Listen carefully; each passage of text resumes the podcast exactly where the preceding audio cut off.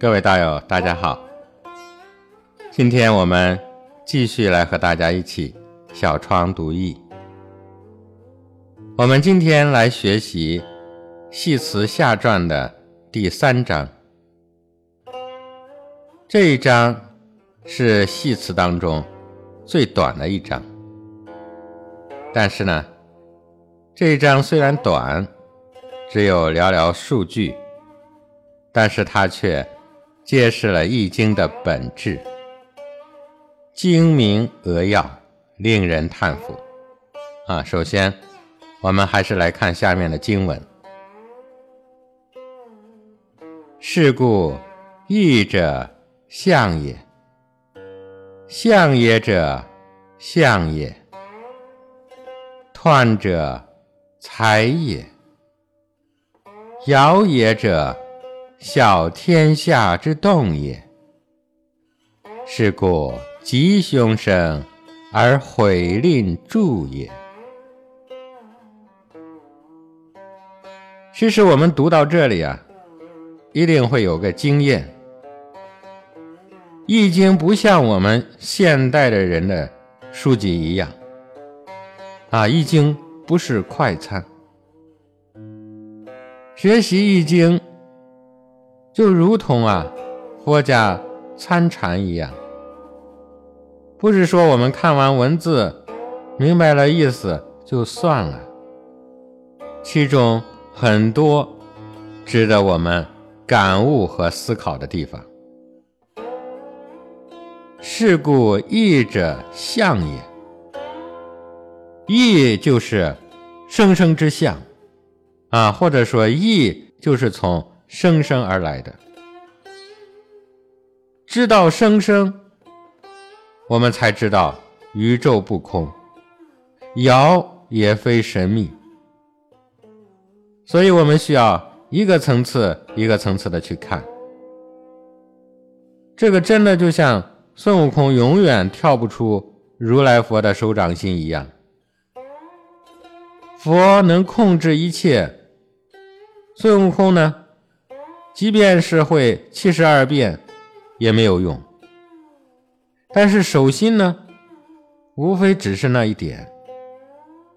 但是不管如何变，就是跳不出去。这就是像我们学习的《易经》一样，万法之宗都在里面了。不管时代如何的变化，也不管科技如何的发达。不管是几千年、几万年，《易经》的理依然摆在那里，从来没有变过。所以说，它可以包含一切。这一章的行文是从事故开始的，这个似乎呢，它就是来承接上文的。上文我们讲的是志气上相。哎，我们上一章讲到伏羲，乃至到了这个神农氏、黄帝、尧舜，他们一代一代共同创造了易经。他们是如何来效法自然的？所以呢，这里第一句还是来谈象。易者象也，易就是象，象就是。相似，哎，我们这个《系辞上传》的第四章中就讲到了与天地相似。正因为不是完全的相同，所以呢，《易经》这套表述系统才有极大的灵活性、丰富性和深刻性。我们在《系辞上传》的最后一章也学习过。圣人立象以尽意，这就是说啊，立象是来超越语言表达的限制的。象与象，在古时候啊，有些地方是通用的。其实呢，这第一个象啊，它是代表抽象的；第二个人字旁的这个象呢，它是代表实质的。易经呢，每一个卦代表一个现象，一个观念，它是一个逻辑的符号。每一个卦象就是一个逻辑的符号，它代表了物理的实体世界，或者是人，或者是实体的形象，这个叫卦象。象意思维是人类共有的原始性的思维方式，啊，它也是最根本的思维方式。世界各族人民，在其作为出民之时，都处于这种思维方式之中。那么可见啊，一之象作为先天之象，就是本来如此之相，也就是简称本相。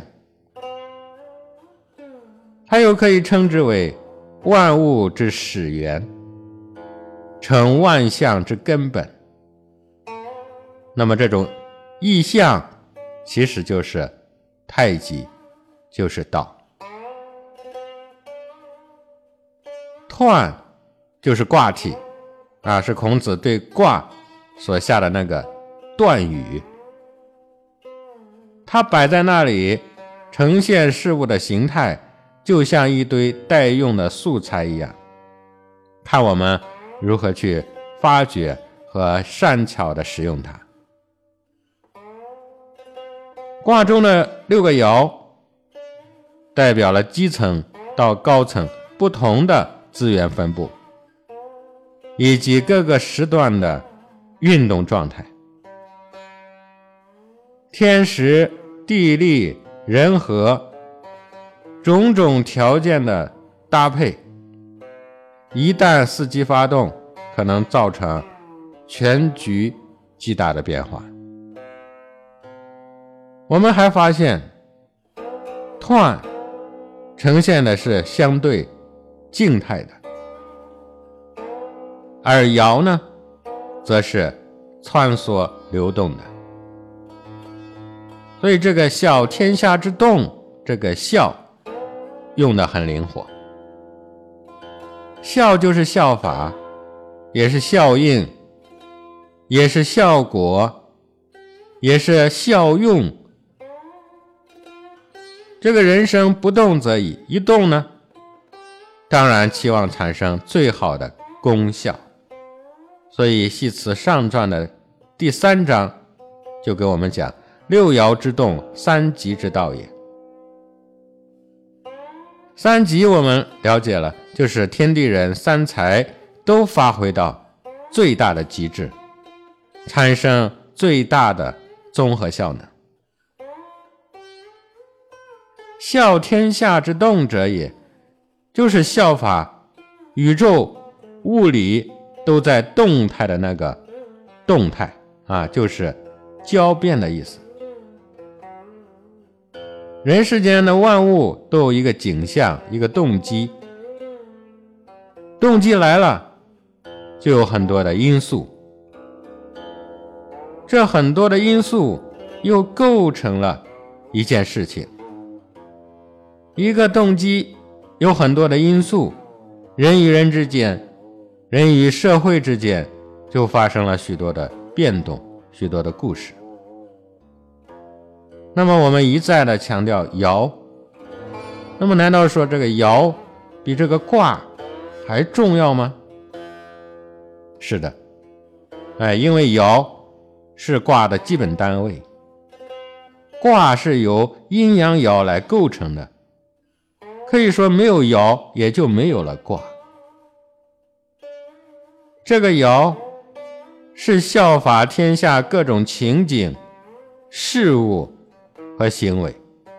那这个动，就涵盖了天地万物之动、社会之动、人为之动。所以可以看出来啊，这个爻虽然只有一阴一阳。但是它变化来变化去，能够在六十四卦里面变化出来三百八十四个爻，所以它所代表的、所效仿的是如何的广泛啊！那么对人事而言呢？事故发动了以后，就有好有坏，有吉有凶。一旦有了好坏，就有了烦恼，有了悔令。事情本来就是这样的啊，人人想求变得最好，但是呢，事实却不能尽如人意，所以最终的结果就是有得有失，产生了吉凶毁吝。我们在下传的第一章就学过了，吉凶毁吝者，生乎动者也。因为在动，爻在其中，才会出现了刚柔相磨、刚柔相推、动静相生、八卦相当、生生不息。吉凶是终极的结果，所以称之为生。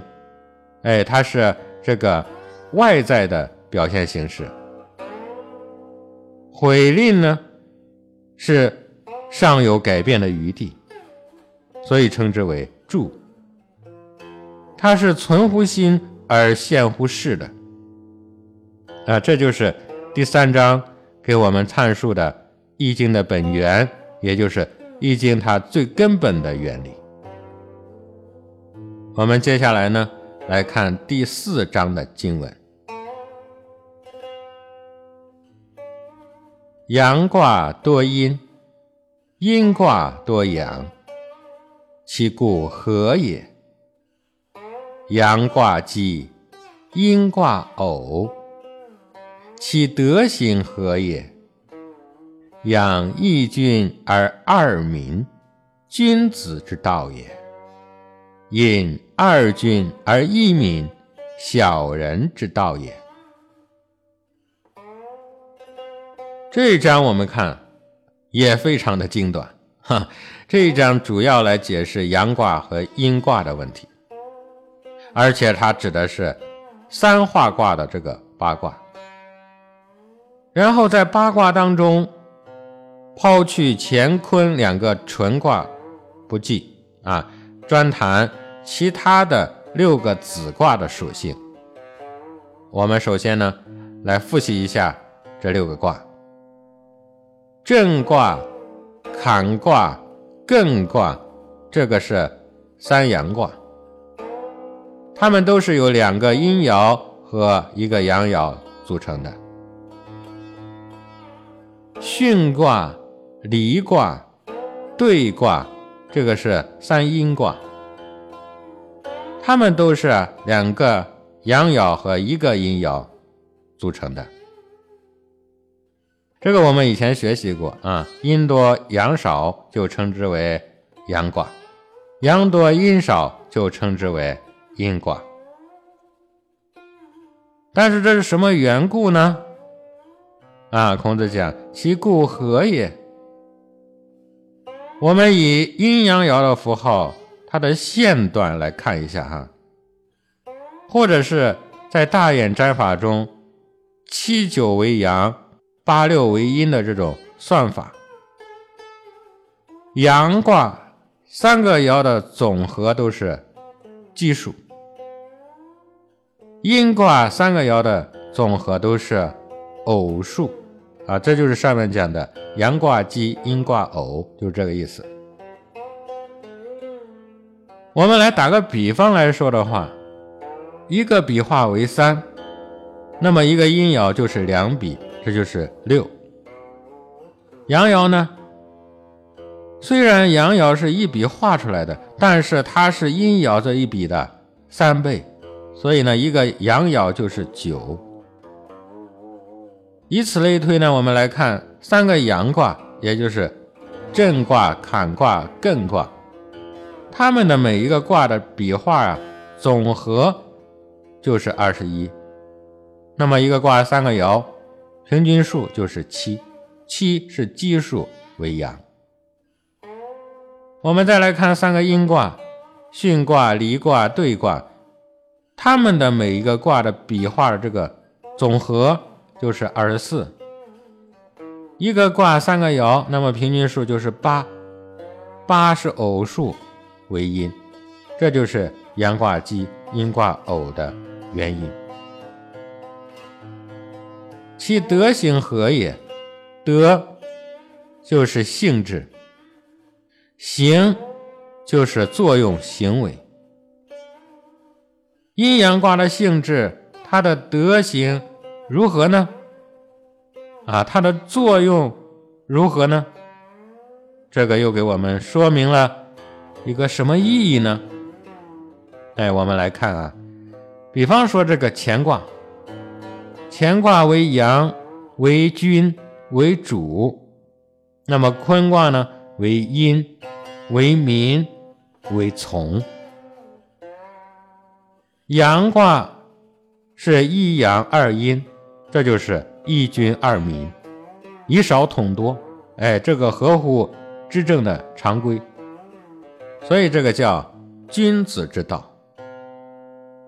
比方说这个坎卦吧，中间一个阳爻，上下两个阴爻，阳爻得其位，刚好在中间，我们叫中正之位，所以说一君而二民。这个阴卦呢？阴卦是两个阳爻，一个阴爻，这就叫两个君，一个民，这就是以多同少啊，这是违背常理的，所以称之为小人之道。所以，我们中国在帝王时代，通常大家都说天无二日，国无二君。这个道理并不是什么政治思想啊、哲学思想，而是自然的道理。所以啊，老子的思想就是根据自然而来的。万事只有一啊，天得以清，地得以宁，等等啊，猴王得以而为天下正。我们再从这个卦象上来看，最明显的就是坎离两个卦。坎卦的方位居北，属水；离卦的方位呢，居南。属火，坎卦是月亮，离卦是太阳。表面上看，坎居北，又是二阴一阳，它应该是阴卦。那么其实呢，坎卦才是真正的阳卦。阳卦多阴，坎卦有两个阴爻，一个阳爻。那么同样的，离卦是阴卦。两个阳爻，一个阴爻。